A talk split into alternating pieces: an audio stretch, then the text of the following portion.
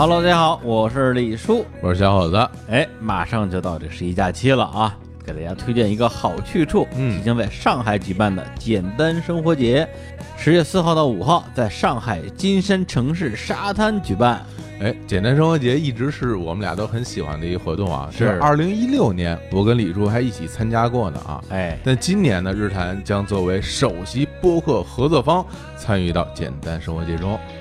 哎，它的这个理念啊，跟咱们日常的调性其实还是非常契合的。哦，它叫什么呢？叫这个做喜欢的事，让喜欢的事有价值。哎，这这说的不就是咱们吗？变现是吧？这 哎不过今年这个简单生活节有一点不一样了。哎，今年啊，这个十月四号的演出将以这个男性音乐人为主，十月五号的演出呢将以女性音乐人为主。这个男女各称半边天啊，这种情况，在这个音乐节的市场好像是实属首次。哎，这还挺新鲜的。嗯而且呢，这个音乐节啊，就你说到底还是要看阵容，谁来？对，看大牌儿。就是那今年的阵容呢，有这个啊，卓琳、蔡依林，嗯，这个奶茶刘若英啊，还有这个张震岳热狗，哎，这个阿月真的很严格 啊，这个老梗啊。哎，对，此外还有新裤子、旅行团、傻醉白痴，哎等乐队都将纷纷登场。哎，那今年这个简单生活节啊，除了这个强大的阵容之外啊，还有这个市集、与生活策展等内容啊，嗯有将近八十个啊创意品牌和青年手作人创作的物件和生活故事跟大家分享。好，那这个时间地点我们再说一次啊，十月四号、五号在上海金山城市沙滩，十月十九号、二十号在西安曲江青年森林公园。那这个最后说一下购票方式啊，大家可以去这个像大麦啊、猫眼这些渠道购买，或者关注日坛公园啊，明天就是周二的推送。嗯，哎，里面会有购票链接，而且我们也为我们日坛的听众专门准备了简单生活节的这个福利大礼包，哦，大家转发我们明天的这条推送到朋友圈啊，然后截图发到我们后台，将有机会获得啊上海站的赠票哎，这个常言说的好啊，哎赠票好啊，我喜欢。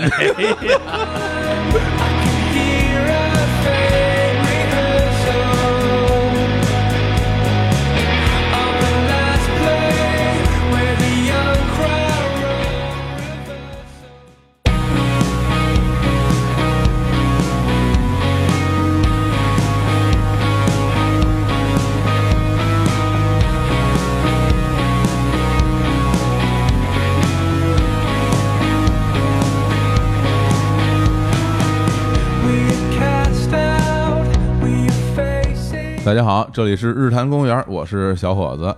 今天那个录音室里没有李叔了啊，只有我的一个这个算什么老同学，老我的我的同学，他之前也上过我们的日常公园的节目啊，嗯。就是这个王师傅，来，王师傅跟大家打个招呼。大家好，我是王师傅，哎呦，王师傅。我是普通的王师傅，口音啊，不是，我是王大年老师。要注喂，要注意口音啊，要注意口音，回头我们这个听众听不懂了！王师傅之前来上我们节目，基本上就上这个福哥是吧？第一次对。来的时候。对对对对。啊，，福哥那个讲那个什么童话往事，童话往事。那两期，对。然后还有就是那个这个强哥，对对，强哥，对，强哥讲的是这什么呃老游戏，老游戏，老游戏，对，然后这个当时的身份啊，都是这个一个某网站，嗯。某网站的一个这个推广人员啊，呃哎呀，这对。这听着这么这么这么低特级呢。特，别商务，特别商务，嗯。某网站一推广人员，然后就跑到我们这儿来，大家说聊聊啊这个行业里的这这些事儿哈。其实我特别想红，主要是。是我操！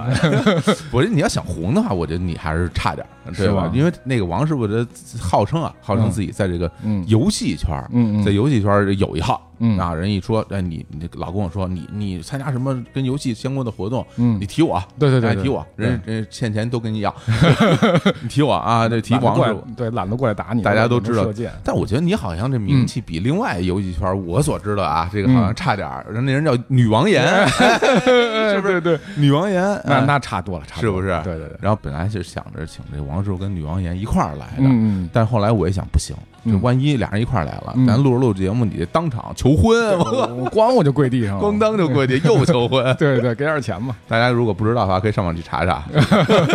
王师傅这个当场求婚啊，对，当场求婚，那那是在一个著名的游戏展会，对，然后这个在在游戏圈好像还挺有影响力，挺有影响力。当天我朋友圈就就就炸了，是吧然后对，那是我进我有朋友圈以来嗯，点赞和评论人数最多的一次。我天啊，全靠这个绯闻啊。对对对对对对，如果这个我们这个听众里边大家有对游戏比较了解的，应该都知道这段故事啊，因为你现在还还嗯还结结结了没有？结了没有？还没还没还没呢。就求婚三次嘛，哦，那还还差一次，还差最后一次。我天，那赶紧抓紧。嗯，对对对，我就策划了很多的方案。哇，幸亏没到这儿来，我跟你说，很危险呀，对对，差一点儿，差一点儿，差一点行，那个这回王师傅来呢，就是聊聊我们之间这些往事，因为这个王师傅本身。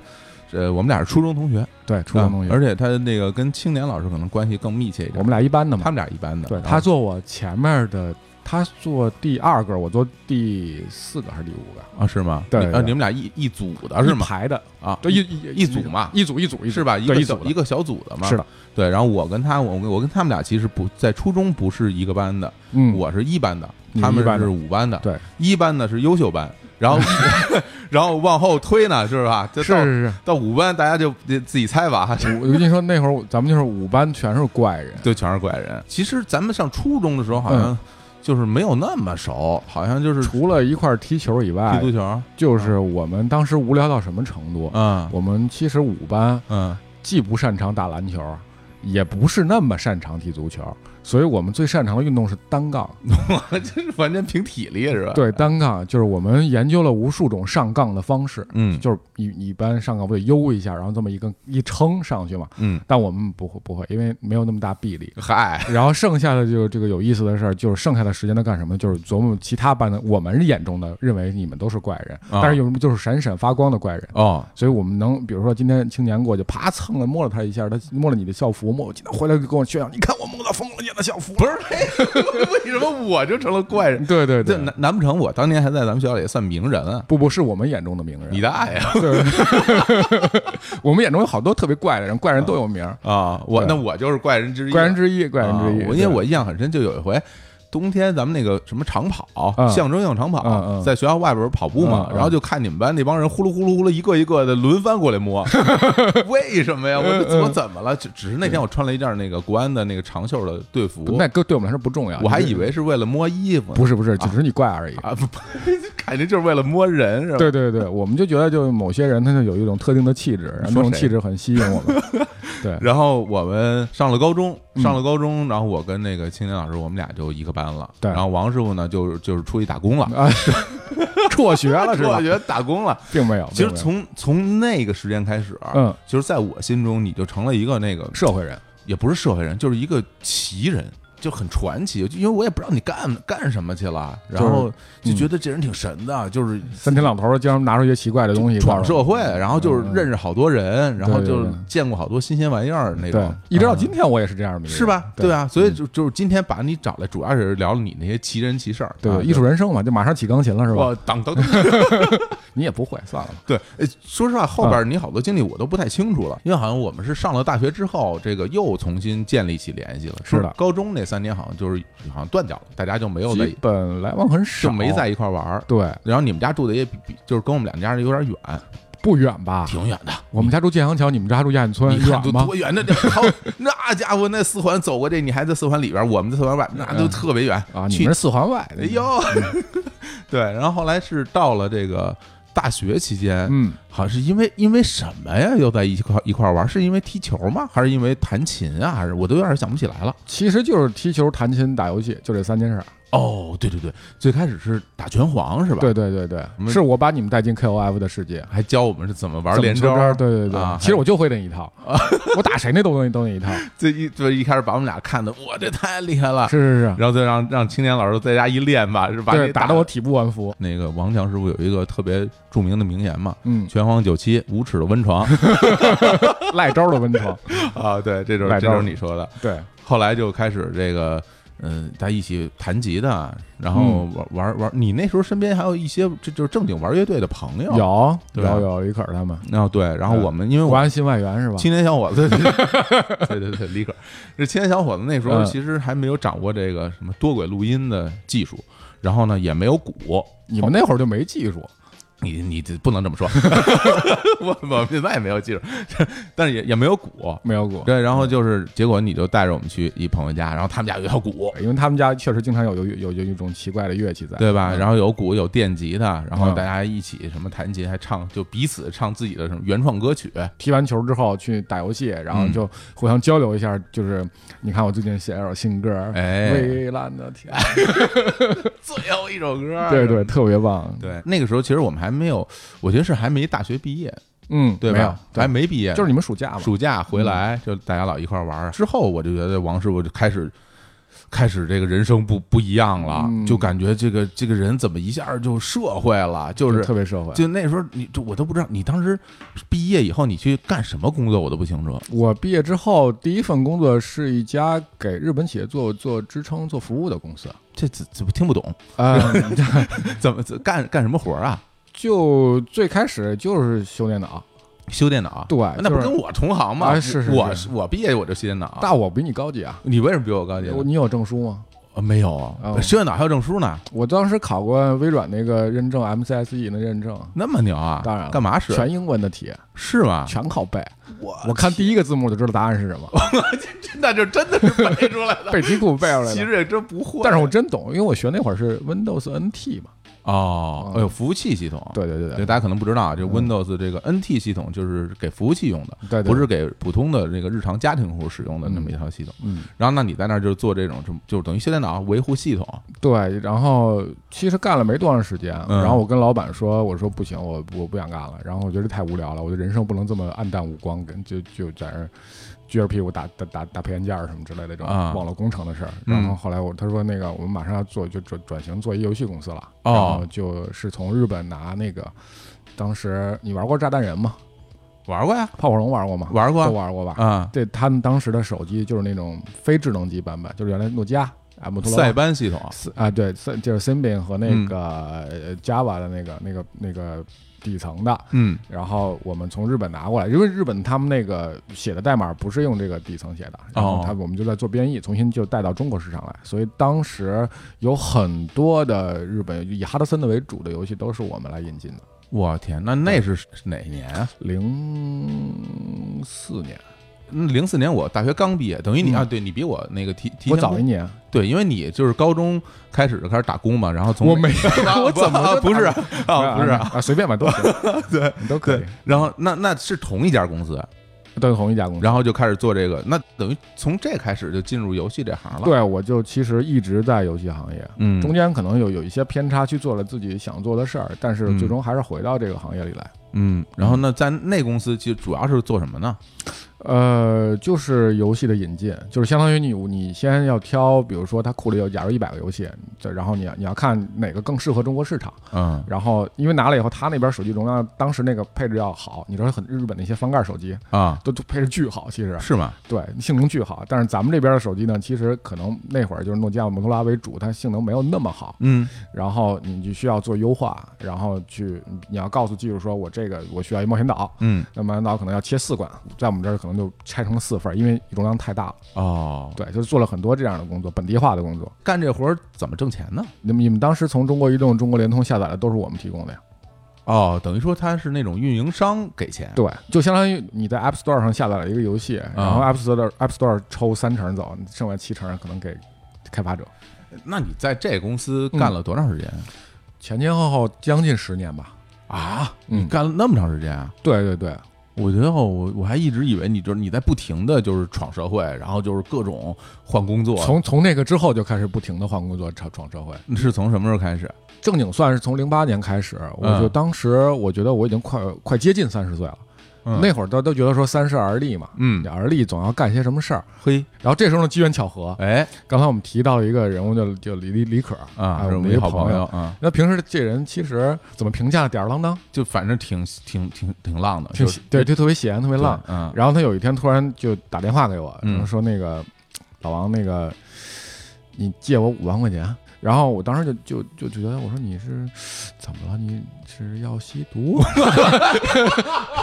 这么着急借钱？这哎，就这种这种想法，就看出这个朋友在平时在我们这生活中的状态。他那时候有有正经工作吗？没有，啊，他一直没有，我印象里没有。他最正经的一份工作，当时做就是一个服装店的陈列。啊，对我就因为我觉得他整天在家弹琴，就玩摇滚，啊对对对对就我摇滚人，那都是就他他特别摇滚，呃，我他就说不是，他说我我要开一个练一摊儿，就服要开一个服装批发店，我半信半疑啊这事儿，然后我也不知道他说的是真是假，我说你我说你这样，你呢带我去看看。啊，其实我作为北京孩子，我就没去过动物园那服装批发市场，嗯，因为我觉得嗯特别乱，因为特别挤，而且还就是哎，你找脏乱差嘛，大家可能不知道啊，就是说嗯。原来其实现在已经搬走了。搬走了。，对，原来呢，在北京动物园的这个马路对面南边，南边南边然后有一大片，我们叫这个动物园服装批发市场。嗯。对，然后呢，这个大家就老说啊，因为嗯我自己没怎么去过那儿，然后就老说那边有好多人，然后有好多衣服特别便宜，嗯，然后呢，你可以什么以这个批发的价格。然后拿着个黑色塑料袋儿，对对对对，然后到里边跟人说我我批衣服，然后就就买一堆，然后说就价格特别便宜，然后嗯款式特别多呢。其实都是扯，你拿黑的塑料袋儿，我也不会。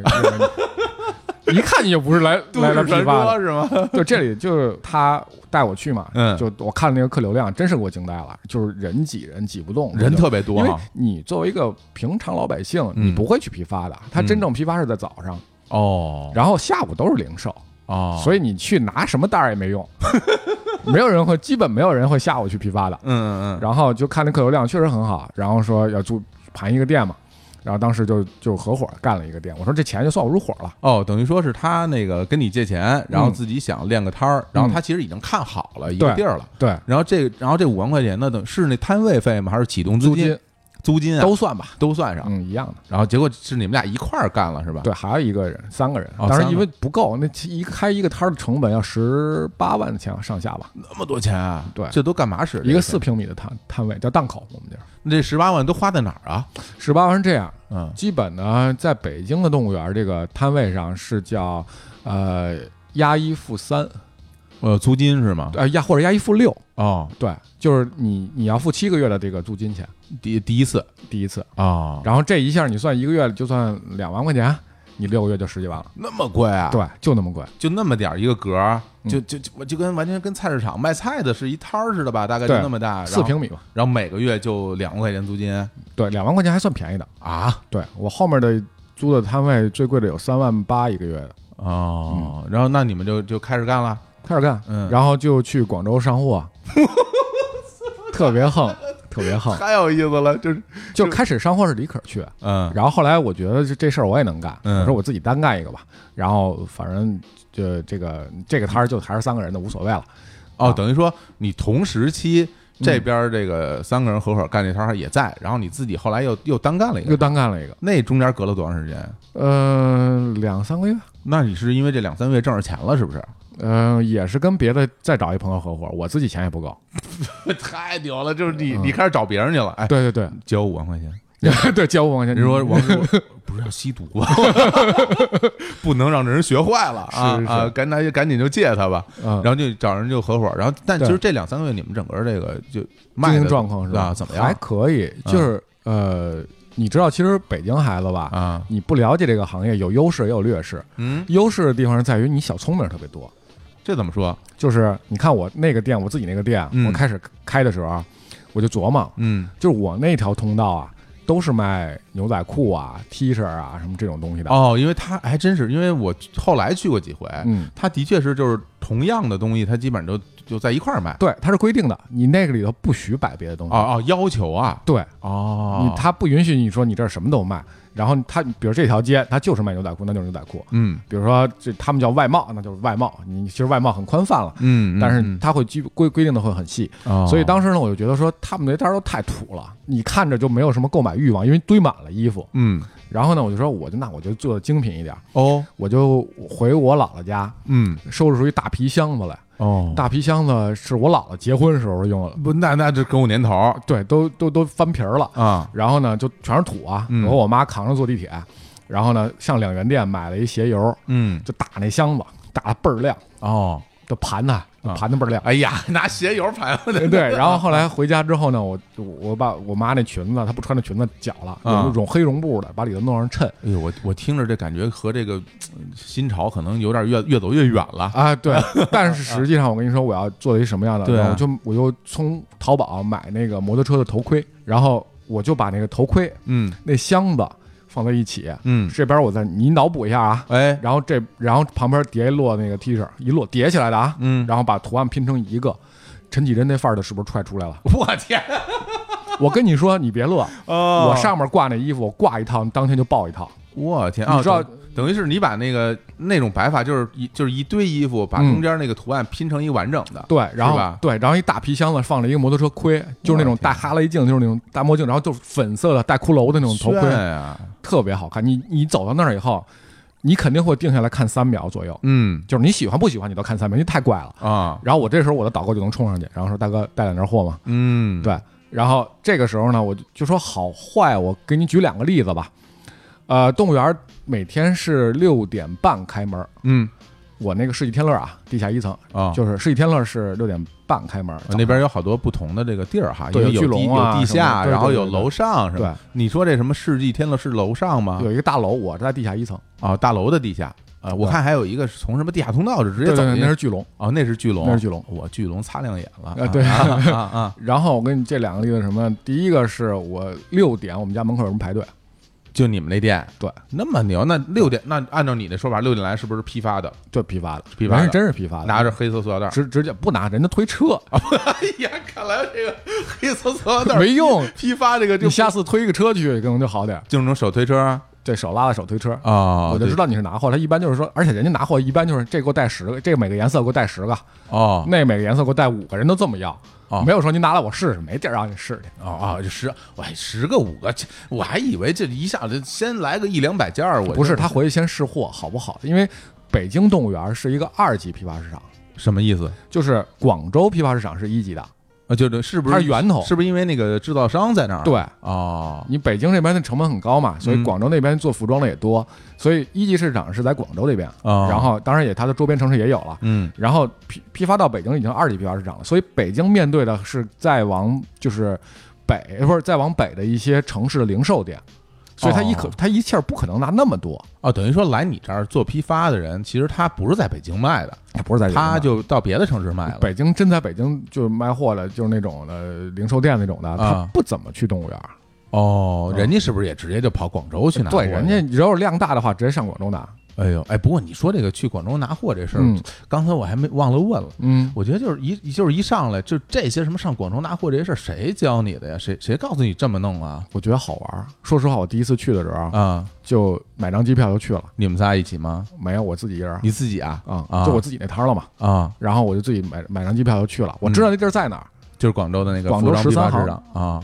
那个也是广州几大批发市场，但是我都走遍了。嗯，然后有最早的四早上四点开门我天啊啊，在沙河那边，这跟炸油条似的对，啊。你会看到就是那个人比北京还要多。嗯他批发的人就那么多，因为几乎全国的人都在那拿货。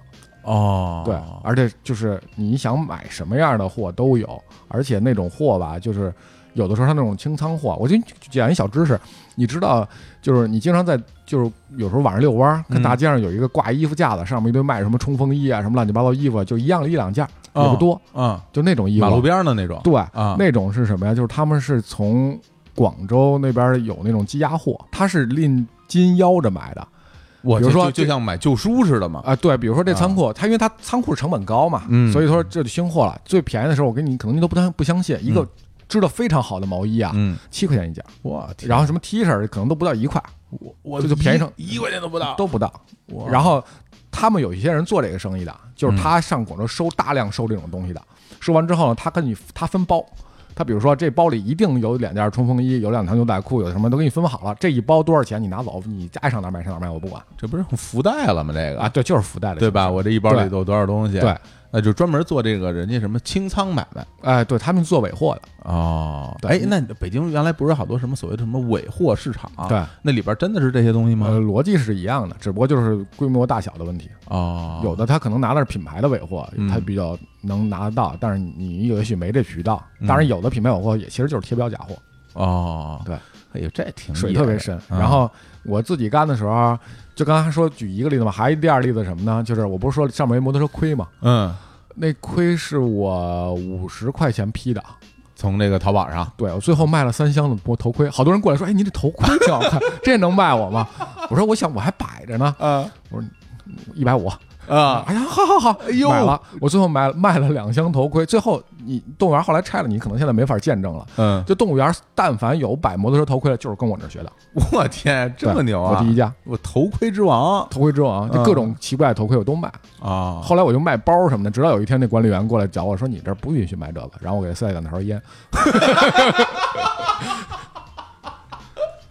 对，然后就可以了，就可以了。我那可以天了，，你知道那种嗨鱼龙混杂的地方，其实你你你你用正规手段，其实好多事儿不是那么好办。都在那儿卖衣服人，嗯，也会相互看吧？会对啊，比如说这家卖的特别好，会然后我家卖的不是特别好，嗯那会不会有那种所谓的就是呃竞争恶意竞争啊？有什么这种？有，啊当然有，就是他经常会就过来你家，就是他也看，嗯，他看的时候你也不能防着说你不许看，人家肯定你肯定让人看。对啊，来的都是顾客，是不是？但是会有好心的跟你说，其实他会点你。刚才我说就是北京孩子小聪明嘛，啊，我刚才说的全是小聪明，嗯就这个只能让你就是你可以画龙点睛，嗯，但不是干这行业的根本。你你就说吧，衣食住行这嗯。四件事儿，没有一件是特别简单的。你看似好像说，哎，我也能干，你干了你就知道了。然后我干了大概两个月吧，两三个月，哎，差不多，甚至再长一点时间。嗯。然后我就发现我我零售卖的巨好，哦，我零售可能是四倍或五倍的利润，但是实际上我最后发现我没有旁边那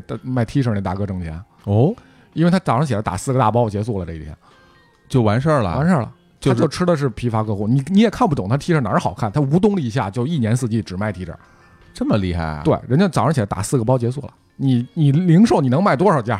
嗯，还动物园那种都是那种挑三拣四，然后一看 哎这不好啊，这能换吗？然后这那一堆毛病的人，你零售你能卖多少件？那最后你搞明白到底是为什么了吗？我当时没明白，啊当时动物园那个有有一个门口门口有一个特别店大的店，嗯那大哥也是一北京人，然后跟我说说兄弟你这个 路数不太对哦，啊、然后这玩意儿这得好好听听呃。对，然后你这个都是拼货，叫打货嘛。我们当时就是，你上广州打货，就上广州进货去，你也是相当于你到广州跟别人到动物园是一样的。你我觉得哎这衣服不错，我拿两件试试，好卖的话我继续继续批，啊，其实是一样的。啊，这逻辑是一样对但是最大的问题就是东西不是你的，你不是你做的，嗯别人想抄就抄。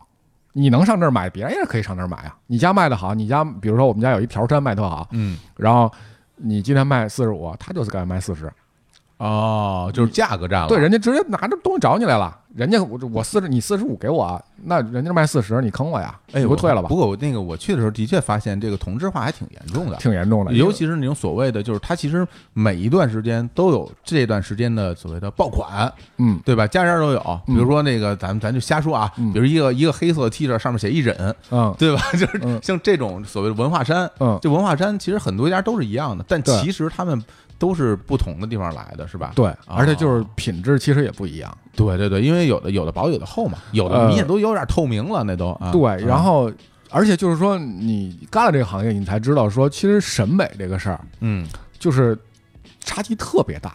嗯就是你比如说，我我我有一我们家卖一爆款，就是一条纹的横条纹的一个一个长袖的那个 T，嗯然后觉得挺好的，然后各种颜色嘛，然后我就让我们导购说我主推这件然后结结结果就来一大哥。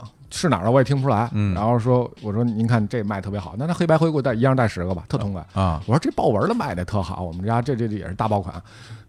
这我们我们村穿这都神经病，就是你他豹纹在当那个时代是已经可以被理解了，他就觉得说我没法接受，啊我们只穿黑白灰你这豹纹只能卖到大阪去，啊，大阪大妈就对是对这这才是最帅的，对对对，对到现在都最最流行。对。然后我曾经有一段时间，后来去广州尝试去，呃，就是深入的这了解一下做衣服应该怎么做，就发现水太深了。就像那个大哥教你似的，是吧？对对那他其实是自己订的衣服嘛，就他在在他有固定的厂子给他做就只，只有他们家有。对，只有他们家有。但是最大程度上，你说他们这别人买一件抄一件也可不可以？也可以但是他最大程度上保证他第一批一定是他自己有。哦，那后来你去这个打算定做，发现这水哪儿深呢？水深的地方，比如说，呃，我去买配件儿，嗯。你像那会儿经常有就会在 T 恤这儿摆别一个小配件儿什么之类的，小羽毛啊什么之类的，或者哦帽子上别那种小配饰，嗯嗯，包括嗯扣子呀什么之类的。对对，然后后来我就逛那个市场，我先从地下车库进去，我上楼以后就发现，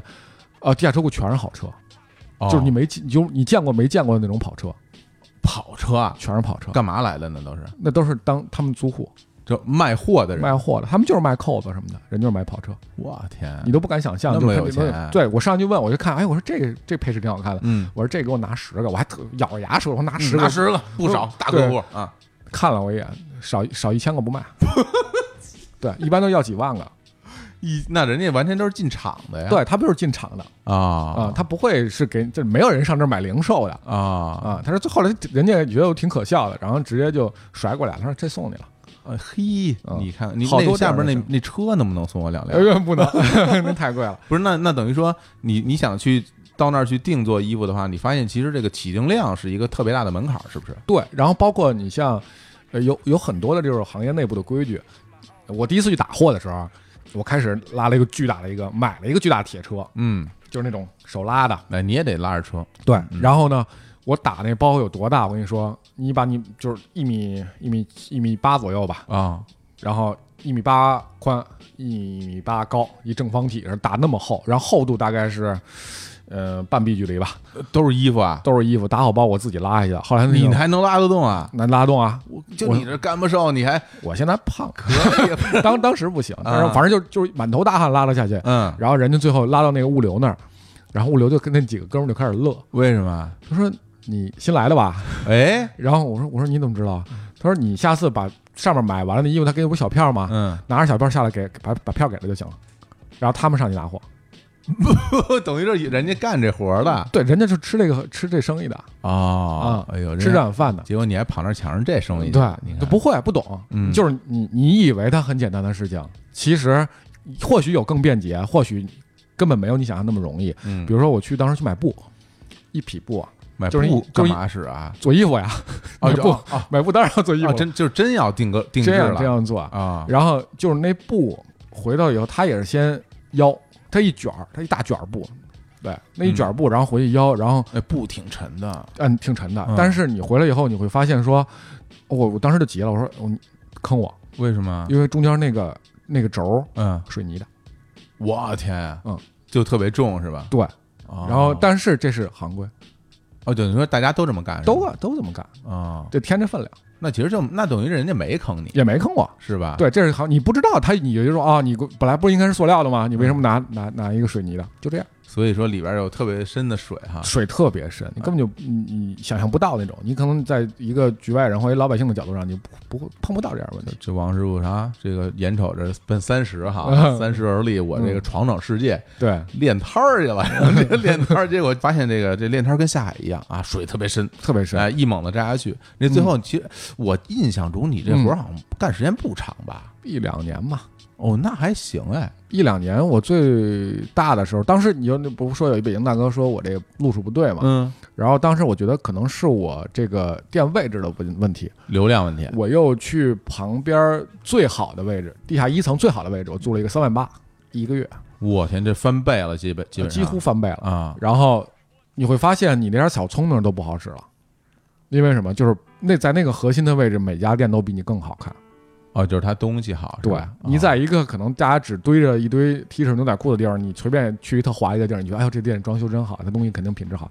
但是那个每家店都跟精品店似的，哦，对，这然后然后不行了。后来我觉得不对，我还没意识到是我货的问题，嗯，然后我就把我老店的旁边那家店嗯，爬下来了，哦，又弄一个，然后把两家打成一家大店。嚯，但是就是一下体现出我为什么要去做货，就是我货铺不满，哦，地儿太大了，东西不够挂是吗？不就是挂挂不满，啊就稀里咣当的那种。嗯你又不能说你挂哪个哪个就卖，嗯，所以就慢慢慢慢的就不挣钱了，后来就就算了，不干了，等于说最后就开始亏钱了是吗？亏啊，当然亏了。那实际上等你这个这练摊儿就卖衣服，嗯这活儿最后咱们算总账嗯，是挣钱还是亏钱啊？亏钱，那其实是亏后面赔你不愿意承认自己的失败，就嗯就是也告诫所有听众吧，嗯就是你发现开始赔钱了，那是真赔钱了，嗯你要有资金资金预警。就比如说你不管你做公司也好，你做实体买卖也好，嗯当你这工资给员工的工资还够发六个月的时候，嗯你嗯就要想这问题已经非常严重了。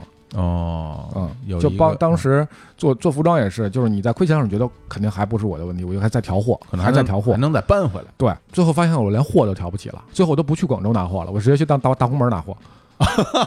我搬运工，我我只我只是 衣服的搬运工，大红门比这个这动物园便宜是吗？呃，就便宜，然后货稍微有点 low，就再再 low 一点点，嗯。但实际上、嗯也还好，能勉持勉强维持生计吧。因为最好的时候，我那家新店的时候，单天流水三四万，最就一好的时候啊，一冬天。一天挣那么多钱，对，这是冬天，因为冬天每件衣服贵，你反正都是批十件，十件羽绒服和十件 T 恤哪个贵啊？哦，单价贵是吧？单价贵嘛。哦，所以就为什么金九银十就是服装行业其实也一样的，嘿，对，它就是说你越到冬天你衣服就贵，反正你批发数量是不变的，嗯，对你不会因为你说我就一千块钱批一件回去，不可能。你这扣子我就买十个嘛，这俩送你了。哎呀，对，哎行，那要不然我们这个稍事休息休息一下我们先听首歌。哎呦，我觉得这王师傅这个人生非常精彩啊！这个嗯，本来是好好的修电脑，不修了啊，我没想到本来就是做游戏的啊，好好修，对对对谁修电脑，本来好好修电脑，后来不修了，然后 然后然后出出去练摊儿去了，练完摊儿之后，这王师傅又干点什么别的？如何最后又走到这个所谓这众筹这行业？嗯我们回来再继续讲。嗯那我们你你给大家推荐首歌，《呃，周刊少年，周刊少年》，周刊少年少年 Jump 是吧？，对，特别喜欢，然后就写的都是你自己看少年 Jump 的那个感觉。好，那我们先听听这首歌，听完之后我们回来继续聊。週刊少年ジャンプ的な未来を夢見ていたよ。君のピンチも僕のチャンスと待ち構えていたよ。毎晩少年ジャンプ的な夢で忙しくてさ。汗まみれで朝起きるたび命からがらでママにおはよう。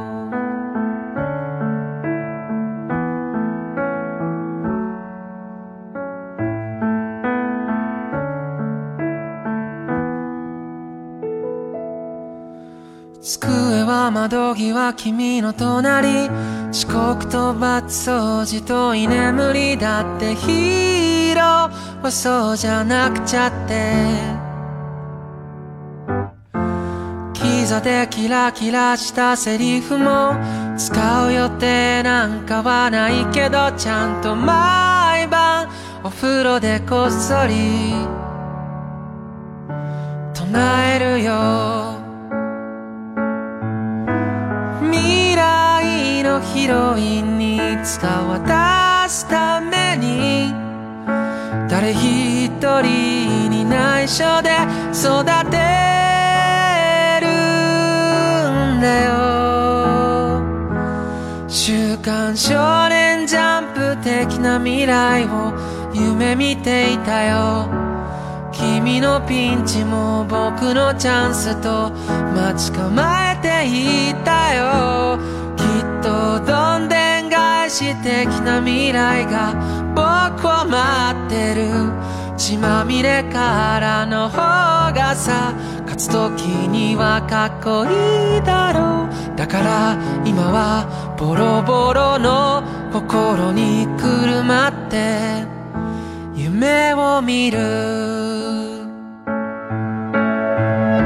縮んだ心になんとかすり合うように。てた猫背ももうやめてよ。下を向いてもあの頃の僕はいないよ。ほら僕はね僕はここだよ。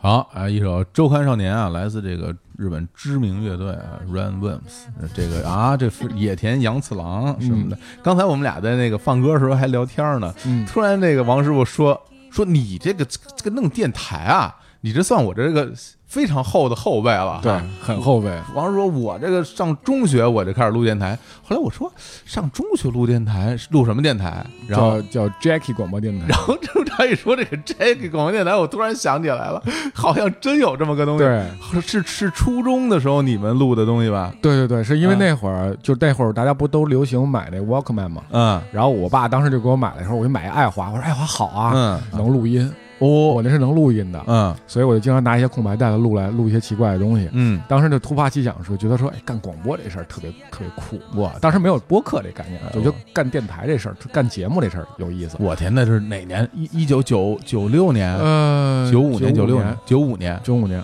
我天，这老前辈，老前辈是吧？老前辈啊啊！然后当时教着青年，然后好我们那一众就摸你那个那些同哎，学，那一堆野人对啊，，就经常毫无逻辑的录东西。你们录了几几期啊？反正那盘磁带录满了，这么牛啊！嗯，六十分钟吧，在你们家吗？没有，拿学校去？就是在青年他们家录过一阵儿，然后、啊呃，在我们班里录过一阵儿，嗯，就下下放学不走，然后他们就轮流上唱上去唱张信哲的歌。我们下下面下面我们要插播一首歌曲，然后这是这首歌曲是那个那个太想爱你，然后这演唱者吴力凡，立法。这这都是我们中学同学，对对，对哎呦，这太牛！这一九，你想一九九五年，那这么一算啊，这王嗯师傅啊，这个 Jackie 我们电台这个成立比我们日常公园要早上二十二十多年，上古年间，老前辈 快起来吧，别跪着了，地下挺凉的。啊，练摊儿啊，咱们这刚才说这练摊儿，练摊儿后来练了两年就不干了，这个服装不是不挣钱了吗？嗯也赔了不少。然后就说，那你得活着呀，嗯你不能在家吃父母啊，嗯所以我说得找工作嘛。所以就是说，还是想找一个利用自己的专业这个特长，嗯然后游戏很擅长嘛，卖头盔什么的，哎对啊买头盔还行，然后再找一个跟金融相关的，嗯对，然后这时候我觉得众筹这个点还是不错的，是一挺新鲜的玩意儿。嗯然后它能早期能跟很多的开发者和发起者咱们做沟通，是一参与的事儿。那个时候众筹的这个受众嗯多嘛？因为我的知道众筹都好多年以后了，我就觉得其实到今天受新鲜的玩意儿啊，都不算多，哦是吗？到今天我觉得都不算多。他更多人还是认为这是一种预售或者电商的形式。嗯对他筹众筹这个事儿，其实付钱那个环节嗯是挺轻的，就是它虽然是一个就是付费一个付费逻辑，但是实际上更多的是你之间你跟他去这种跟开发者这种沟通。嗯，嗯对你比如说我做一游戏，我这儿写一个这儿能跳得过去，这这你跳过一山。然后你我我我给钱之后，然后我觉得说，哎，你这个山我觉得做的不是很好，嗯就是我玩的时候会觉得很别扭。他这种沟通和参与的过程是很开心的。哦，还要参与开发呀？呃，你不参与，你可以给他提意见，他听不听是他的事儿。哦，明白了。但是啊你如果你你他都做完了，你比如说你做一游戏，最近出一神游戏《神秘海域》，嗯你你你如何告诉开发者说，这个你这哪儿做的不好？你充充其量发发牢骚嗯，你就到 Steam 上骂他呗，给他打低分儿。啊？对，也就是也就感觉 也就好没有素质，对，真是啊，到 Steam 随便打低分，非常恶劣的行为啊。你得先付钱嘛。然后就到了某点嘛，哦，从之前是在一家其他的那个对众筹平台，众筹平台短暂的待了三个月，对，然后你你到魔点，因为当时那个你跟我提众筹的时候，你你好像已经在魔点了，对对吧？然后你就跟我说众筹这事儿有意思，怎么怎么嗯怎么样，然后我当时就听得一头雾水啊，嗯然后就是感觉我操这这事儿深了，然后你嗯是。就是怎么个身份啊？你都是在在魔点都干什么活儿？其实我都不太清楚。其实魔点我在魔点就是就是商务对接，项目对接，嗯因为最开始魔点是以游戏起家的，就是它做游戏众筹平台，最开始，啊，对对但是难处也非常大，因为你知嗯道，就是你没有用户，用户是零，啊，对啊，你最开始这个用户怎么让大家知道你这个？对，所以你就变成成了要推广，但是你推广一个没有项目的平台也没用，所以就变成你得先有项目，那不是卡在这儿了？呃，对呀、就两头堵。对那后最后你们是先先有项目还是先有用户？先有项目，先有项目你先谈了十几个项目，先先跑着，哦，对，然后再去做推广。对，那怎么做推广啊？就发现就是怎么的推广都没用，哎呀，这 就是一死循环，对吧？这不是那不这不就卡在这儿了吗？对，所以后来所以明白了说，其实嗯你你项目要足够的优秀，你要知道你面对的用户是谁，嗯，而且这些用户对我们来说难处不只是说你没有项目、没有推广能力，而是说这个用户压根儿就不知道用众筹是什么，嗯对你的用户教育成本非常高。嗯对所以呢，当时我们就觉得说，要不我们既然是做游戏，我们要把要跟这个行业里最牛的人合作。当时我们觉得索尼特别牛，那当然微软特别牛。恰好二零一五年的时候，呃，索尼和微软又重重新进入中国市场来推广自己的主机 Xbox 和 PlayStation 四。嗯。对，所以借这个契机呢，我觉得他们的叫痛点吧，嗯。这词儿好像挺烂俗的。哎，他们的痛点其实就是说，他没有中国的开发者，哦，中国的开发者，但是引进游戏审批的过程又非常长。你玩魔兽世界，你懂的，哦这样的，比如说骷髅什么的不能，嗯这不能那不能，啊，你审批时间就是外版游戏审批时间六个月以上，而且很多根本就进不来，对啊就是能进来六个月起。对，都把那都变成大石头了，对，对，所以这个东西你没办法，它就需要更多国内的开发者来提供他们的游戏。然后我觉得这就等于就是个，本地游戏支持，对对吧？所以这个事儿就变成了什么呢？就是说，如果我搞定了索尼，是不是我就有项目了？我这这，我觉得你这个想法很大胆呐非常大胆，啊！上来就想跟索尼谈合作，对啊，上来我就去，因为我也在。你一个连沃克曼就买不起，都都得买爱华随身听的人啊。但是我啊在一个半日企工作了十年，我对日本人的一个行为方式和嗯他想要做的事儿还是有了解的。那等于当时你就代表某个点去和索尼他们去聊这些事儿，，和当时我特别正经，我和我老板说，我说日本人开会都要穿西服，咱们正经一点。我嗯特意去买了一套西服，是是那个到动物园儿没有没有没有，西南大悦城，那么那么牛，对，这个挑费可高了，这个也没有没有很便宜的。那当时其实你手里面是不是也有一些就是已经游戏拿到手了？其实没有，那你怎么其实没有那么多游戏，嗯，然后我只不过是有嗯有这些渠道，我知道他们在哪儿。但是一定一定不是不是一定能来，我不确定。嗯所以当时我们以比赛的形式，众筹比赛，听起来有点牵强，但是啊其实就是一个开发者活动，就是众筹金额最高的人，就意味着你筹的钱越多，嗯，就意味着其实你是越受市场欢欢迎的。就大家会喜欢你，对，然后前几名的人，前几名的团队都可以拿到 PlayStation 的开发机。我天。啊，你知道开发机的对于游戏的这个行业的人是非常神圣的东西，就是哇，我这个是开发用的，可以给我觉得你这个活儿谈的太牛了。就那这个时候，其实你已经跟索尼那边谈好了，对他们他们就接受这个本、嗯。你这个建议了。反正案子也过了几回吧，啊，对，也过了很多回，然后最后就是跟中国索尼，就是 PlayStation 中国，嗯，然后达成了合作，然后我们在二零一五年做了第一届的 PlayStation 的开发者比赛，不行，这个我我必须要问一个问题，嗯。因为这个吧，你你说吧，轻描轻描淡写，啊。大家都觉得啊，我只要只要索尼弄一合作嘛。嗯但实际上，就比如你让我，你让我干这活儿吧，嗯。你说你说那个小伙老师，嗯。我们现在要跟索尼搞一合作啊，嗯。让他们把这开发机交出来，哎，把开发机交出来，交出来以后呢，我们在这边弄弄一个嗯。这个开发者大赛，是吧？赢了人能拿这个开发机，他就可以开发索尼游戏。我听着特别牛啊，对，但我谁我也不认识，我也没门路啊。嗯你当时怎么就就是直头直头白脸就跑到人索尼说，我跟你们合作，我跟你说，我这儿有好多项目，这这怎么怎么聊啊？这个两个方面吧，啊一个是，呃，我我老板当时是做过一个一个 deal，就是他投资方面的 deal，嗯然后所以呢是跟索尼的这个中国的这个合资企业啊是有有非常深的关系，哦，所以由他介绍是等于说介绍关系这块儿明白了，就没有那个门等于能。牵上线儿，对，要你要你愣敲门去是肯定是不好使。是吧？你提了这果盘也没有用啊，对对对你拿着罐头也不行啊对啊，然后我当时就就写了一套方案，然后同时翻译成英文和日文，嗯，然后就开会就给他们讲，哇然后讲讲这个我们是在什么阶段要用什么样的方式来推广这次大赛，然后这次大赛你能得到什么？因为我知道，其实对我们在作为中间的平台来讲的话，嗯我能满足两方的需求。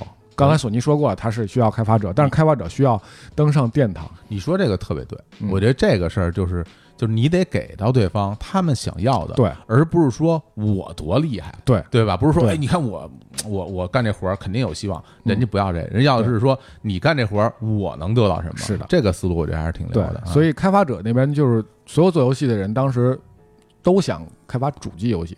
对啊，能能登上索尼 PlayStation、PSN 呢？对多好，就像拍电影，每个演员都想演大荧幕嘛，嗯一样的。嗯他希望能上到那个层面上去，所以所以这时候我们跟索尼达成合作之后，我们就开始招募，嗯。这很顺利。就第一届大概三十多个游戏吧，就是我筛了很多的前提下，啊啊啊，然后包括现在后来跟我很好的一些朋友，都是第一届这些参赛的这个选手吧，或者开发者。那后来就是嗯真正那个在索尼主机上嗯。能玩到的游戏有几款啊？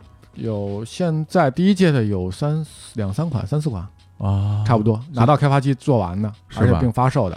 对哇，哎那你们这跟索尼这合作完了之后，嗯这用户是不是就能多起来了？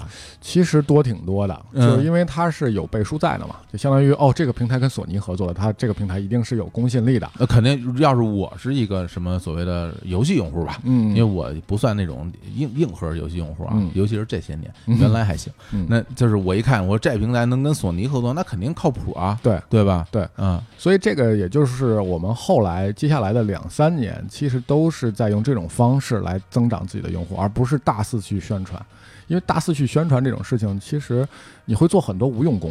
呃，我觉得也是，因为就是说，比如咱说宣传吧，嗯那肯定就是找出口呗。嗯那说白了，嗯那比如说你你就发广告，嗯到处怎么着怎么着，然后这个这个平台发点，那个平台发点，嗯大家可能都看见就忘了。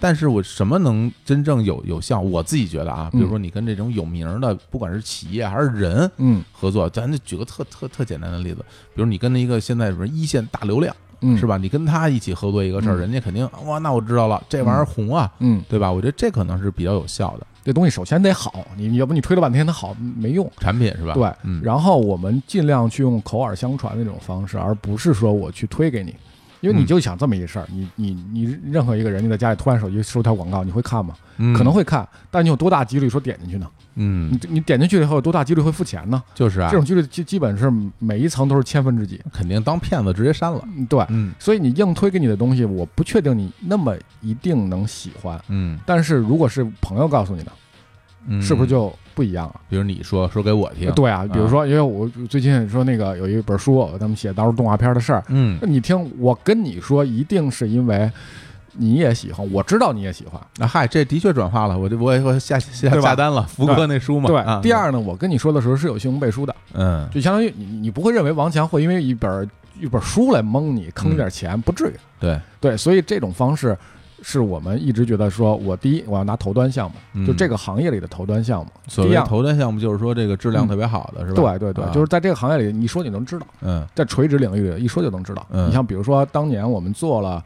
呃，跟索尼做完合作之后，这游戏领域嘛，嗯，动画领域我们做的魁魁拔当时的魁拔电影的众筹，我这都是大名鼎鼎。对，然后我们后来做了《西游记》音乐会，《西游记》就是电视版《西游记》三十年许镜清先生的音乐会，对对对，这个我觉得特意外，因为这个一开始你跟我说做什么众筹都是什么嗯。游戏众筹对，都是一些新还没发售的游戏，对。大家先花钱，是。然后做出来咱们一块儿。玩沙漠是不是也这样？对对对对对对对对对。对，沙漠是不是臭了？沙啊，没有没有，还没出呢，还没出就是呢。哪辈子能出啊？呃，你就不用抱那么大的希望，我的老天！我我之前看过最近就是开发出来那个那些视频啊，，影像是吗？好像呃差点意思吧？啊，还好，其实他钱有限的强度下能做这样不容易了。行吧，那咱不说沙漠的事儿啊，对就是后来我发现你这里边不单单有游戏啊，然后还有音乐会，因为有有这个《西游记》啊，还有《红楼《红楼梦》，梦》这是因为当时呃刚好是猴年，嗯。然后是《西游记》八六版《西游记》的，我们是一六年做的嘛，嗯，然后然后正好是这个这个三十周年，三十周年，嗯。然后呢，呃，我觉得这个契机很好，然后恰巧又看到那个徐老在当时这个呃网上啊、微博上啊，嗯。然后就说说，哎，自己过得也不是很如意，人生的梦想就是开一场音乐会。哦，然后因为《西游记》的他跟《红楼梦》不一样，《西游记》所有的曲子都他一人写的，哦，是吧？对，就就所有的 BGM 都是他写的。就这对对对，对对对。就是咚咚咚，老爷子挺厉害了，你啊想那个年代玩嗯。电子合成，是，你就觉得说这个契机非常好，嗯，我们就觉得说得让老爷子有一念想。这是是怎么找？是因为你在微博上看到他的消息了，对。啊，所以你你们就去联系他。我们其实就是全公司，啊，全公司找，就是不管你谁能找着都可以，嗯。就找。啊，你有关系，你你你你你邻居二大爷，然后什么认识他谁啊小小姑，然后他们家保姆都行，我说你找着就行，所以我们就最后找着找到就徐老，联系上了对，啊，然后你你跟你跟人家解释这众筹这事儿，人能听懂吗？就解释了好长时间。不是骗子吧？嗯，这孩子一看就哎，前两天动物园练摊儿的是不是你啊？对是我是我 就跑这儿就啊，这音乐会还嗯啊啊，反正就跟徐老联系完之后，我们找了几个合作公司，因为我们毕竟我们不是做演出的，是啊，所以你当时想怎么办呢？就是说，哎，看看要什么样的场地合适。当时觉得，其实选了备选有首体，嗯，有工体，工工体馆，哇，那也够大的。然后后来觉得说，要不还是用人民大会堂吧。我天，对，因为我觉得这个这个量级是对的，是够的。嗯嗯然后当时我们还挺担心的，说是不是都是八零后，嗯或者来来来买单？但是后我们发现说，真到开那一天啊，是冬天开的，嗯，呃，人民大会堂当时排到天安门去了，排了一拐弯就等待入场的人，等待入场的人，而且买票的人好多都是九零后，然后或者或者再小一点的九五后，他带着自己的父母，就是七零后那波人，然后他们就一家一家子，一看就是一家子一家子来的。就看来这个是我们就是好几代人共同的回忆。对，就是呃，包括很多那个项目，其实有好几万人、几万人支持的，我忘了，好像两万人嗯，啊，嗯。有一半人是不要回报的，就是那种纯支持是吧？纯支持，因为众筹这个事儿，其实很多的它有一一部分赠与的这种意思在。对对对，给大家稍微讲讲啊，这众筹这个东西吧，它不单单是说，比如说这东西我花钱了，嗯然后最后你做出来了，嗯我再拿着成品，对，还是相当有一部分人是说，我就给你点钱，我支持你，然后对这个钱可能不多，对嗯，三五块啊，十对来块啊，是或者是你愿意给多少给多少，对我觉得你这东西好，我就愿意支持你，对但是实际上我不要你最终这成品，我就是对表达一个我的心意。对对对，所以像这个《西游记》这个音乐会这事儿，就有嗯很多人是单纯为了表达自己的支持，对他有几个几个理由，第一个理由他可能就是说我那个时间段来不了，嗯，然后但是呢北京嘛对我看那么多年《西游记》，老爷子您不容易，因为老爷子一直在在韩寒那部那个电影，他不用女儿情嘛，嗯，除了那个之外，之前没有收到过什么版税啊版税都没收到过所以老爷子过得也不是那么富裕，哦，，对，所以我们觉得说这个事儿一定要办。真好，对啊，所以这个事儿就是影，当时在其实影响还是挺大的，好多人都都知道这个事儿了。就我嗯周围的朋友，可能我没说，他们都知道了，说哎呦，《西游记》三十年了，要办个音乐会，然后。就是这时候，我们是我们第一次做这么大型的演出的众筹，然后也出现好多特别有意思的事儿，比如说嗯。我们当时发那衣服的号的时候，啊，有因为那个众筹里边有有 T 恤啊，T 恤，对，啊好多人穿着来吧这你，老本行儿这个，对，哎老本行人干回来，广州买的都是没有没有没有没有，那都那质量都好着呢。啊啊。但是后来我们发货出了问题，因为我们不是嗯。不是不是选能选座的。哦，啊，我们没有那个选座的功能，嗯。所以呢，我们就是按号发。但是号发的时候，我们会发现我们发的时候逻辑性有一些有一些错误，怎么说？就是我们把叉叉叉 L 就是顺序按照那个票顺序发的，啊你就会看到《西游记》音乐会有一个特别奇观，就是坐了一排胖子，嗯，就特别胖，特别胖，坐一排。那人家是人家要的那号吗？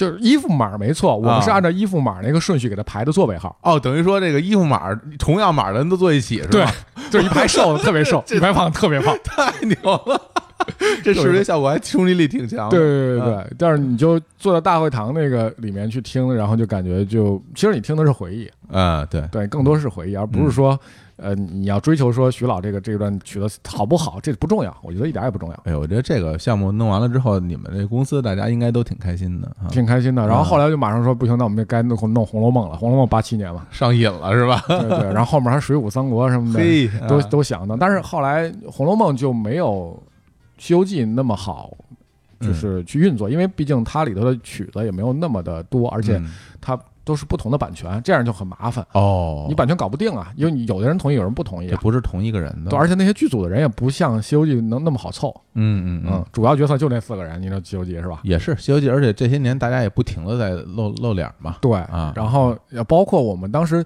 在《红楼梦》的时候，我们我我我是除了去接洽这个项目之外，嗯我还负责给项目出点子，因为人家不知道什么是众筹。那你你觉得怎么好？就是你人家肯定会问我，王叔你专业，你说说，哎，对吧？我一般当时我出一点子后没实现，哦，我当时是我们联系的是贾宝玉的扮演者欧阳奋强先生，哎，然后呢，嗯对，然后呢就我说我特期盼，如果是说我坐在一个站在一个用户的角度上，嗯，我希望看到什么呢？我希望看到能复活林黛玉，哎呦，因为演员去世了嘛，那这怎么弄啊？全息。全息是吧？然后我希望看到这一幕是年迈苍苍的欧阳先生嚯，扮演的贾宝玉，嗯，隔空对望对面的林黛玉，我你说的我这鸡皮疙瘩都起来了。然后啊这太牛了，就葬花那个曲子就起，然后枉凝眉啊，对枉凝眉嗯什么，对对对对，就这就起这些曲子，我我不相信在场人不哭，一定会哭的。你现在说的我都已经有点不行了。对，啊就是就是说严麦团，就贾宝玉已经这么大岁数了，对面那个林黛玉还是那个样子，嗯就是我们心中的。因为你后来看那么多次《红楼梦》，你嗯。你就觉得那不是林黛玉，嗯。我们的林黛玉就长那个样子。陈小旭，陈小旭特别好，嗯所以嗯。但是由于问题是在于人民大会堂那个舞台过于短了，哦，就是纵深不够。投不过去，投不过去，我们当时找了，最后就是给那个呃邓丽君，当时不是有一个做了一个全息嘛，嗯，嗯有印象吧？对。找那个团队，那个报价还很高的，嗯，嗯，就是舞台不够，做不了，所以这个环节就没有了。呃，那就很遗憾，对，，很遗憾，啊就是我们其实有时候就做这些项目吧，你嗯其实是在实现自己的一种小想法。我觉得还真是哦，，对你原来自己的想法，其实没人会认同你，也不会有人坐下给你听。嗯，但由于这个项目这个契机，他会坐下来听你的想法。你作为一个用户，你认为什么是好的想法？而且我觉得在这个过程之中，有很多就是大家共同嗯，能够去完成这么一件事儿。这个事儿其实可能在之前看它不是一个买卖，然后它也不是一个什么赚钱的事儿，甚至于可能都觉得这是一个。这就是你们的一个梦吧，这可能就是你们想想觉得啊，我想回到那个时候，我想再重温一下是当年的感觉。是，那嗯，如果不是因为通过众筹这个形式你说出来，大家就会觉得你你说这个有什么用呢？不正式，对啊，嗯这不是个不是个事儿嘛。不是个事儿，你说说就完了。对，然后所以好多事儿做众筹就能真的把他所谓的梦想成真。对，我觉得好好多，其实我我其实觉得挺私心的。嗯，就比如说，我当时做了大众软件的最后一期的那个众筹，哦，那个嗯我知道，对，那个参与人数很多嘛，有五万嗯多人参与。对，然后，但实际上大最后一期，我们还是那我还是那句话，你买完搁家就完了，是好不好看并不重要，对，那是你的你的记忆、你的青春，就把它放在那儿就好了。画上一个相对其实内容你的句号。其实内容你早就不看了，嗯，你这么多年你要想看，你不早就买了吗？对你为什么不买？不就因为你不太你觉得它不再需要那个东西了吗？但是它没有那一天，嗯，你觉得还我留我要留个念想。是所以当时做完那个之后，我又想法说，我想做大那个那个当代歌坛，哦，我这这都是我们上学的时候的那个晚摇滚乐、啊通俗歌曲，哎，这些都是我特别想说。我最后我嗯给他们方案我都出好了，嗯我就说我就我你就来一个合刊，或者当时那些我们读者来信，嗯，然后我们精编一个东西。我我愿意用王师傅的那个 T 恤衫换青年小伙子的一切 是吧？是这种哈。原来大众这个大酒鳄鱼上经常拿这个什么明星周边相互交换的那种哈。原来这个你很喜欢郭富城，对过一段时间你不喜欢郭富城了，对是吧？你喜欢张学友了，对你就只我愿意郭富城的一切换张学友的一切，是，哎，就是这种啊。所以就是你我在做就在某点工作这些年，就是、嗯就是一个理想和现实博弈的过程吧。嗯，其实有时候嗯也觉得挺痛苦，也会有，但是高兴是大多数。嗯，在你做这些项目里面嗯的话，就是做成的多还是没做成的多？成功率很高。我一般做的项目，百分之九十九十八、九十九都是成功的。对，这它其实大家可能不知道，就是做成等于就是它是有一个设定的一个目标值、目标的额度的。对啊，比如说这个项目我要筹到二十万，嗯，我就可以开始干了。是，那如果能够到二十万，那这个项目咱们就启动；嗯，如果到不了这个钱呢，这个嗯项目就黄了，对，嗯就流产了。咱们就说明大家不喜欢或者嗯怎么样，对，所以就是，那你有没有那些没有做成的项目？其实你个人还挺喜欢的。呃，其实有，比如说，嗯呃、它可能故事听起来没有那么精彩。嗯就比如说有一个开发者，他是做游戏，然后他游戏呢是以皮影为这种互动方式的，就是你看起来真的像皮影戏一样。他当年我认识他的时候是在一个开发者的一个大会上，嗯他特意跑的东西拿了一个笔记本过来给我演示，说我做了一个动画编辑器，然后就是那个皮影，你知道那种那种瘦瘦老了啊，明白，瘦老从从门缝儿就进来了。对对对那他是用这种是美工的方式重现皮影是吧？对，然后他被做做成一个游戏，他的故事背景是当年张献忠进川那个那个故事背景打老虎吃人，啊、反正是 是一个探案的，就这些东西，啊。然后做的啊特别好，就是那听着还挺有意思的。，啊对，但是这个人就是这个，你会发现做众筹之后，你会遇到大多数的人是很很偏执的。嗯，我不我不是说这不是一个就是不好的词儿。你，说创就是说作者是吗？作者大部分人是都很偏执，嗯。就是我觉得已经剧本很好了，嗯。我基本每年能见他一次，嗯。因为他平时也不出来，就在四川待着，嗯。然后每年我都是八月份在上海的 China Joy 嘛，我能、嗯我能见他一次，他就每年给我看他新的进展，我觉得已经很好，我说完全可以推出了，嗯，不行，我还要改剧本，我我已经换了很多次了，哦，不满意啊？都不满意。哦，我现在留了他给我的剧本，还还留着呢，我觉得很精彩，就他觉得不行，啊，对，如果到现在还没有正式上线，是吗？最后他团队解散了，不做了。哎呀，所以当时见过那个游戏的人都太惋惜了，因为我现在口述可能没办法说的那么好，嗯就是嗯你能见过，就是用皮影来玩游戏，而且特别流畅，然后你那个背景、那个世界观很吸引你的，嗯，就是我觉得这是我特别可惜的一个游戏项目，就真的是没做成。嗯。还有呢，就是呃，有认识了一个呃做机器人的这个业界大佬，实体机器人是吗？对。哦，你你变形金刚看过吧？我看 对，不是废话。啊？啊，变形金刚当时就是电影上映的时候，在前门前面摆那个擎天柱，嗯，他做的，哦，他做的，对，孙世前。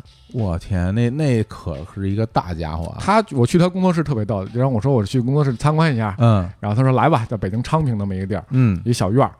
我说我说那那村儿里头，你让我怎么找啊？他说嗯你来你就这看见了。嗯，然后看就是一排平房，这边树立出几拖出几个大机器人儿，然后几个擎天柱和大黄蜂站在那儿。不是，我这可以当做这个主题公园了。对，它比墙高，一般你啊说、对吧？它它高特别多。我说哎呀，找了找了。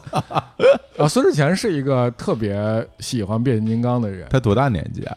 呃，比我们再大一两岁吧，应该、嗯也是同龄人，差不多嗯八零后吧。对，嗯然后就他是央美毕业的，嗯然后现在经常回去当客座老师。然后孙志前经常就做一些大型的这种机甲的可动的，他主要是做可动，哦，因为很多那种大机甲它是不能动，就是一个雕塑类的东西啊。啊他是做的是可动的，特别有意思。他他给他闺女的这个这个生日礼物，自己做了一条龙，就是那种恐龙，四条腿的，然后上面可以走，能走的，但他他女儿可以骑上去。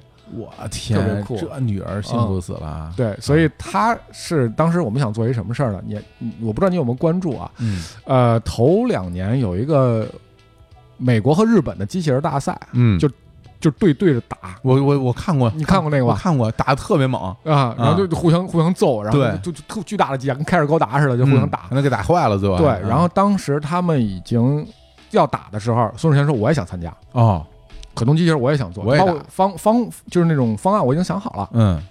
然后我们就俩人琢磨说怎么才能筹到钱，嗯，因为这个事儿你做那一个机器人得几百万，几百万啊，嗯，对，一百多万到二百万就打底了，那么贵啊？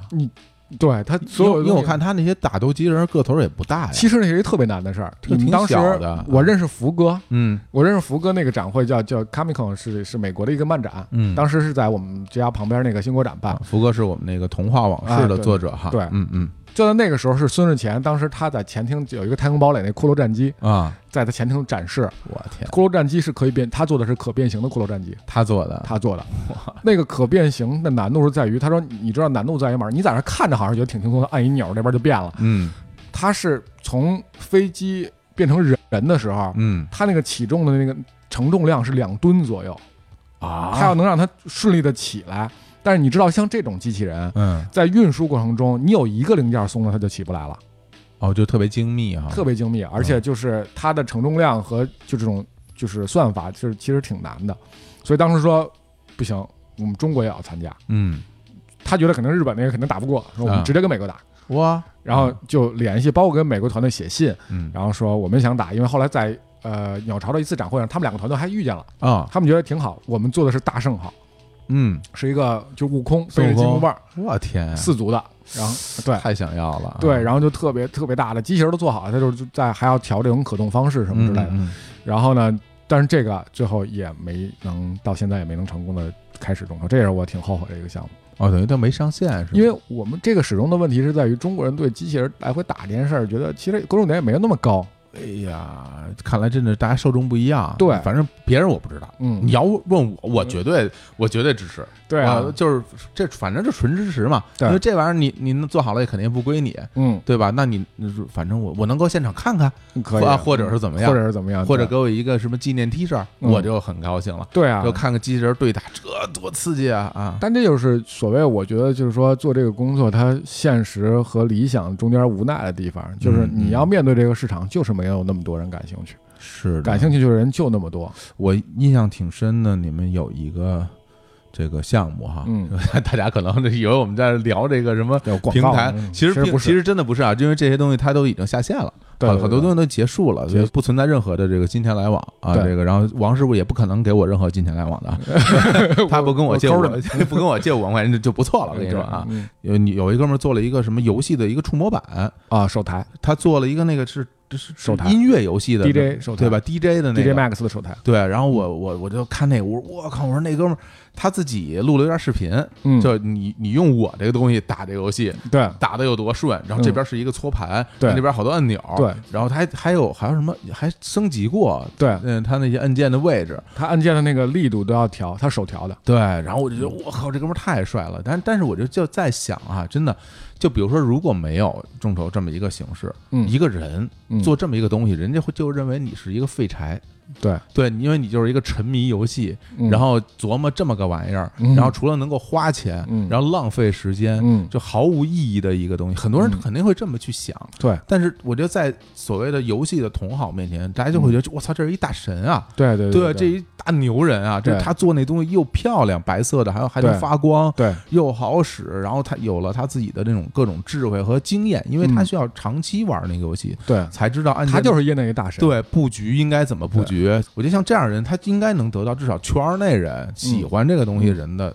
我觉得其实总结一句话是这样的，嗯就是不管是像他，像羽毛，就是嗯做那个 DJ Max 手台这个人，嗯嗯然后包括那些我上述那些开发者们，那些做机器人的，嗯就书写就就用心写书的人，我觉得就很多人不理解，说啊你们干嘛这么支持他们？他们东西没出来，然后嗯，你就买，而且买他们的成品，买两份买三份。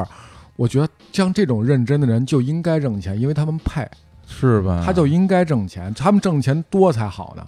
只有哎他们挣钱多了，才会说你你知道说这个东西你是用心的，他不糊弄，因为他嗯每一步你都能看得到。对，因为就是大家可能平时生活里面就觉得啊，人生就特别单调嘛。嗯然后比如说大家呃中学毕业了，嗯，然后就上大学，嗯呃大学毕业了就找工作，嗯然后就结婚，嗯，反正就是就这么几一条人生路嘛，你就这么往前走吧。对，对吧？然后之前前些年，现在大家可能想起来都觉得有点可笑。那前些年，比如说什么说到电子竞技，嗯说到打游戏，大家都当笑话看。是啊，你说你一个人想指着什么玩游戏挣钱，嗯那天方夜谭，所有大家都会笑话你。那现是现在，嗯，电竞这这个产业也已经这么好了，非常大了，你看对吧？最近的最新的 LPL，然后都是奔驰赞助。很多东西看起来，别说当职业了啊，就哪怕通过这个东西来挣点钱，都是不可能的。嗯，但是现在这个时代有这样的方式，包包括互联网，然后通过这些网站，大家能看到也很多有意思的人嗯做了一些很有意思的东西，甚至很多东西没有意思。你觉得手工哥有意思吗？对，就是这，咱不是说没意思，没有意义，就是对，手工梗做手工梗做的东西没意义，就所有东西都没有用，是？但我觉得那是生活态度。对这，但它特别好玩，对吧？他嗯谁会真的拿一个菜刀去梳头，对对吧？谁会真拿一东西弹别人脑脑袋？嗯对，但他做出来的东西，大家就觉得哎有趣。人就人生，其实我觉得生活应该多一点这种对不一样的人，生活已经够无聊了。对吧？所以我觉得这个可能是我觉得众筹这个事儿最有意思的点。对，这也是嗯我当时为什么要加入这个团队，而且我特别喜欢这件事儿。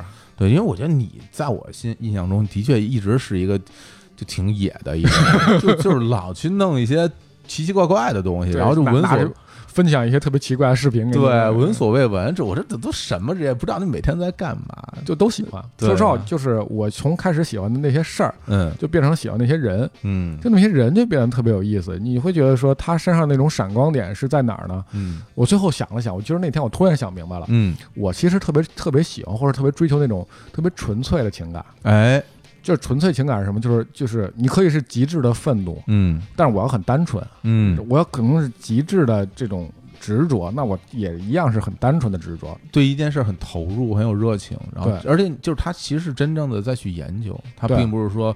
表面上说啊，你喜欢干嘛？我喜欢听歌，你喜欢听谁的歌？谁的歌都听。你喜欢干嘛？我喜欢旅游，你喜欢去哪儿旅游？就好玩地儿我都去。就是这个，他不，那不是你喜欢，对你只觉得那比上班轻松而已。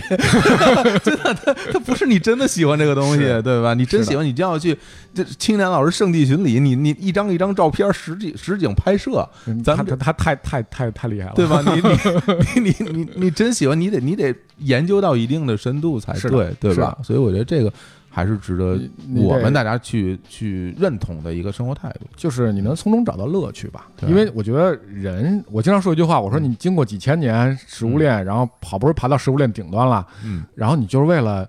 就是每天上班两点一线的上班下班，嗯然后结婚生孩子，嗯，繁衍后代，你就结束你生命了？你生命有意思吗？就是啊，我觉得特别无聊。好多人，当然我不是说人不对啊，是，好多人就觉得说我年轻时候就要挣钱，嗯我目标是挣大钱，挣大钱，我没有什么爱好，爱好就挣钱，嗯爱好就是工作，呃也没错啊。但实际上你说，那你挣了钱干嘛？我养老啊，我我五十岁六十岁，然后我就旅游去，嗯，我玩去。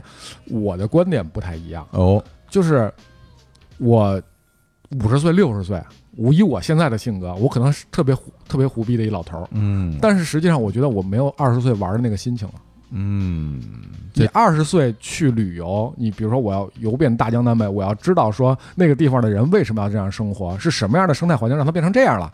然后你五十岁，你还有这心态吗？没有，你就是去跟跟团举着小旗儿的，然后看看这儿这是什么什么啊，哦好，挺好，鼓鼓掌过去，晚上吃饭回家。心态不敢说啊，但我觉得体能肯定是不一样。你别说别的，我前两天我刚从医院回来，嗯然后就是人家这膝盖不行了，人大夫说你这个软软骨是什么嗯。半月板可能有点问题，啊然后拍个什么核磁，嗯，然后那个检查检查，嗯。然后要是真有问题就得治疗治疗。反正你说我现在拒了呗，我 就是啊，大不了拒了。你说我现在在场上踢球，原来我那就是拿着球就开始过人，现在一个人都过不了。啊 是吧？真的就是你你跑不快了，然后你的体能跟不上了，那就嗯就是这样。对人就是年龄会导致你很多东西，你不在那个时候做，你之后可能真的做不了。对，我是是信奉那种，就是我我宁愿我做过之后我后悔，嗯我我也不能说我我没做这件事儿，然后最后我后悔了，那种后悔是你无法挽回的。所以你现在就从这个中招行业又出来了。呃，对，啊，这个年近四十，年近四十啊听起来真特别不高兴。年近四十准备再次创业，是吧对对吧？上次年近三十，上次年近30这是练摊儿去了。对，练摊儿，对，这回年近四十是不是要卖鱼什么？哎带鱼是吧？这回要干嘛去？这回这回做个游戏吧，就还还其实还算是个游戏。正经成为这个什么游游戏开开发开发者了。对啊，就跟我们这个，比如说青年小伙子是吧嗯？正经是一个就是艺人，最后就是 就是努力了一辈子，就成为一个自费歌手，自费歌手，是吧？对对挣完钱自己出钱，自己自己出钱出专辑，对。对。然后你现在这个，我这是现在是不是不能多说？呃，其实就因为没法讲那么细，还是在就是具体的那个游戏的玩法啊，或者什么东西，我觉得是一，我就我能保证的是一特别新鲜的东西，嗯它不同于你之前玩过那些游戏。嗯然后，但这些东西总有第一个吃螃蟹的人，也许我认为特别好，但是就是你们不觉得好，有可能啊，但是是也许你们也都很喜欢。行，那等你回头这游戏做出来了，对这个上线了，嗯咱们再可以再再吹一吹对对对，对然后回头呢，最好是还是这个带着资金来。啊，付费对吧？今天是钱，咱们聊这这些行业里边事儿，其实都都跟钱没关系。都没钱没关系。要是哪天来能跟钱有关系，哎呀，那这个太好了。这这多少钱是多呀？真是，我就从来没有从你手里挣过钱，我说我去，我我我给你钱，你敢要吗？我不敢要，感觉里边都有坑。我给你点钱，你可能都心里都虚。行，那我觉得回到最后吧，我觉得，嗯，其实最近因为我们那个平台后台一直有很多朋友会留言啊，嗯嗯然后会问一些问题，嗯但是平时我们也会有这样的节目嘛，因为我们有个节目叫《人间攻略》，嗯然后里边也会聊到一些关于工作啊、生活啊、情感各方面的问题。嗯其实我我看了看，其实问的最多的问题就是关于创业啊、上班啊，嗯大家就是很迷茫，就不知道说应该怎么办哈。嗯就是你你以你这些年的经验，因为你一会儿上班一会儿不上班，关于创业和工作这个事儿你怎么看？我觉得第一点，你得先了解自己。嗯就比如说，对你来说，什么更重要？你得先知道这事儿，你想不明白。其实你到底是上班还是创业，你也想不明白。嗯，你你是不可能想明白的。就是要跟随自己的内心，是吗？这意思？对，嗯就是我的建议是在你没有任何、基本没有太多家庭压力的前提下，嗯，你可以选择做自己喜欢的事儿，就是想干嘛干嘛，想干嘛干嘛。就跟手工梗似的啊，就就弄一个椅子，对，因为弄一把刀啊，你这些所有的事儿里，唯一不可逆的是年龄，是时间。嗯你在这个时间里就要做自己喜欢的事儿。如果过了这个年龄，比如说你六十了，你再想说，哟，二十岁我怎么没干一这个？早知道我那时候我能干，现在我想干干不了了，后悔了后悔没有用了。啊，对你上你最后你想上班打工挣钱，你后面有的是机会，这倒是啊，你有的是机会，对吧？大不了我回头岁数大了，我就给人什么传达室看大门去，我看车也行啊，看我开我开滴滴滴去，行不行？开专车去，还真是，你有的是方法活下来。嗯，但实际上，你年龄，你在你最有体力、心态和有想法的时候，你的嗯脑子足够活跃的时候，你还跟这个社社会没有那么大脱节的时候，嗯也许那会儿你没有那么多的资本，但是我觉得勇于尝试，至少不是一个能让你后悔的事儿。嗯，他可能失败了又能怎样了？我那几个创业都失败啊，都都不成 听能听起来你说的这个也没有什么说服力啊，就感觉啊。对，那我最后我的人生理想是，嗯我坐在躺椅上，嗯。然后跟我的后人，我摇着扇子，这边端一壶，跟让跟他开始吹牛逼，说自己年轻时候如何如何屌，哎呦。如，何如何之厉害，不是你要这么说，我觉得你现在那些事儿够能说上几个月的了。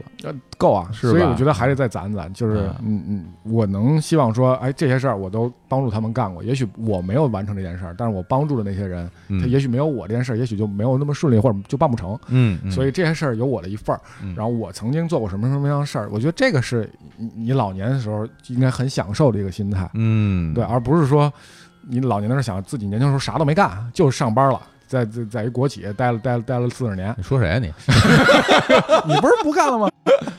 对，我觉得这个才是嗯追追随自己内心吧，在年轻的时候，这个我觉得最重要。那要是这手头没有足够的钱养活自己，可怎么上班办啊？还得上班，上班，先得把钱攒下来，嗯，对，是吧你就先攒点钱，因为你没钱确实不行。得够自己什么，就是比如说这个，我干个事儿，比如这一两年没收入，嗯，我我至少能扛得下来。是，其实就像我刚做电台那两年，嗯，就没收入，对啊，就就就欠一屁股债，你还欠一屁股债，那必须啊！你没钱，你只能找人借啊，好吧，对吧？找什么各种什么金融机构，嗯，是？吧？找他们借。幸亏当时我觉得应该找那些 P to P 的借，借完以后他们爆雷了，估计他们也没人要，不可能，你放心吧，不可能，肯定还是有人要的，是吧？肯定有。啊，那看来还不能不能想这些事儿啊。对对，你得得，我觉得就是嗯挣钱这个事儿吧，不管你上班还是嗯创业，嗯，嗯，别走歪的。哎嗯，心心得正是吧？别想别老想着什么这个走个捷径啊，没有捷径是吧？所有的捷径我觉得都是坑，嗯，对对吧？对，大家很多时候觉得我这钱好挣，这些这些好挣，你挣不了。就就我刚刚说我我说那练摊儿那事儿是一样的，嗯你都觉得不就是从那边弄点服装搁搁这儿卖吗？嗯，那我说了那么多东西，你可能都没想到过，而且你也遇不到。很多时候就是那句话怎么说？就看人家做特简单，对，自己真来，光看贼吃肉，没看贼挨打。对吧？没那么容易。就好像王师傅当时还要说评书呢，是吧？后来评书也没，后来评书怎么样了？说完了没？我我我就说了一期，啊，后来就有三个固定观众来跟我讨论后面的情节，后来，然后后来我说你干脆直接听王玥波就完了，我就是照着他那学的，哎呀，这评书也干过，真是这什么都都能干啊。就票一下嘛，嗯票友嘛。行吧，那我们觉得今天聊也差不多，那我就嗯期待王师傅这个游戏新的游戏，新游戏嗯什么时候上线了？对回头，也没准指不定哪天我就突然干别的去了，你也别意外就好我。操，这行不行啊？出来就胡说八道了，好吧，好吧，那就聊到这儿吧。那嗯最后我们再给大家放首歌，好好，深夜高速，深夜高速。嗯，哎呦，我瞅瞅啊，这歌这歌谁唱的？这是什么？U King，这这也是一日文歌哈。对对对对，哎，不是这歌词挺有意思的、啊，歌词特别逗，然后就是告诉你活着真好，哎呦，这歌词写的真不错哎，是歌词写那上面写哈，随着年龄的不断增大，增加的又是什么呢？畅通无阻的地方究竟在哪里？十几岁的时光也在不知不觉中结束了，生命也会很快结束。我操，活着真好，活着真好，对他最后有点重复，活着真好啊。好啊，真不错啊，活着就很有希望啊。那就在这首歌中结束这期节目。青春ごっこ 今も続けながら旅の途中ヘッドライトの光は手前しか照らさない。真っ暗な道を走る胸を高ぶらせ走る。目的地はないんだ。帰り道も忘れたよ。壊れたいわけじゃないし壊したいものもない。だからといって全てに満足してるわけがない。夢の中で暮らしてる。夢の中で生きてゆく。心の中の漂流者明日はどこにある？生きててよかった。生きててよかった。生きてて